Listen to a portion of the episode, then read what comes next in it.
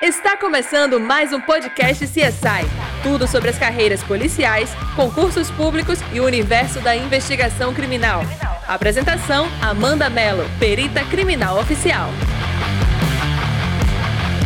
Eu fui aprovada no concurso público há bastantes anos, né? Mas vamos começar a historinha do início.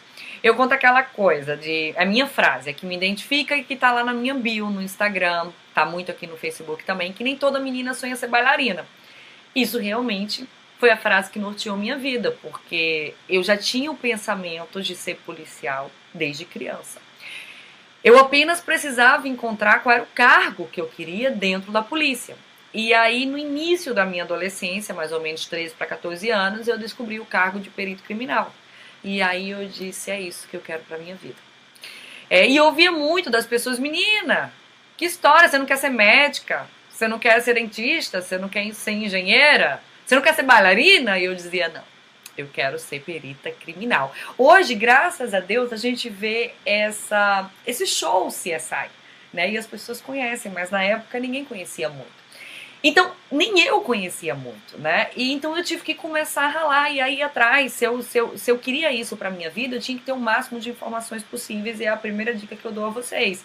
Hoje está muito mais fácil.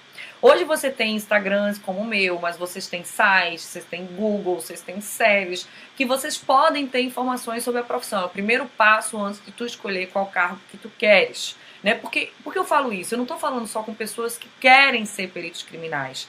Muitas pessoas me seguem, querem ser delegados, querem ser agentes, querem ser escrivães, querem ser juízes, querem ser promotores, né? Então esse espaço é para quem tem um sonho.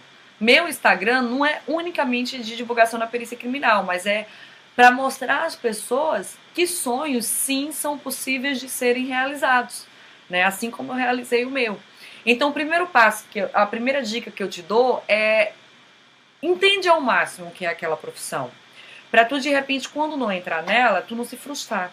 Porque eu já vi isso acontecer com muita gente, né? Se preparar tantos anos para o concurso público, quando finalmente atingir aquele cargo, ver que a prática não tinha nada a ver com a teoria. Então, primeira coisa, conhece o cargo que tu queres. Se é perícia criminal, eu posso te ajudar a entender ainda mais sobre isso, tá? Já é só ficar me acompanhando diariamente e me mandar as perguntas que tu quiser de mandar, quanto tu quiser de mandar, que eu vou responder vocês sempre que possível. Então eu fui atrás de, de, de, perguntas, eu fui atrás de respostas sobre a profissão de perito criminal. E eu vi que nos editais a, o tipo de cargo não era específico, que era específico sim, você tem um curso é, de nível superior. E hoje eu sei que isso é dessa forma porque existe um artigo no nosso Código de Processo Penal, que é o artigo 15, que é o artigo 159, que diz que as perícias serão realizadas pelo perito oficial, portador de diploma de curso superior. Então, sim, você pode ser formado em qualquer disciplina e ter aquele. e, e, e ser perito criminal. Agora, nem todos os editais abrem de forma generalista para todos os cargos. E aqui eu estou conversando especificamente com quem de repente quer ser perito, né? Quer ser meu colega de profissão.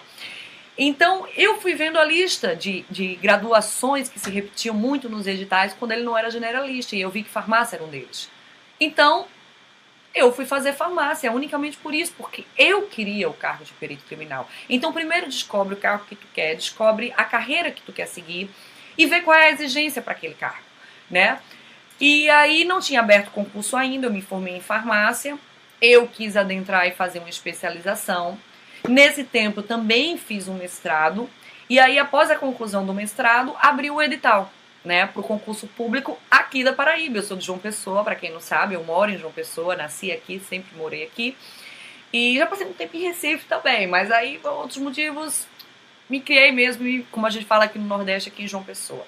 E abri o concurso quando eu estava no meio da minha especialização, no meio do meu mestrado, porque eu fiz os dois em conjunto. E aí eu resolvi fazer. Gente, o podcast CSI desta semana fica por aqui. Me sigam nas redes sociais, amanda.csi e se inscrevam no meu canal do YouTube, Amanda CSI. Um beijo e até mais.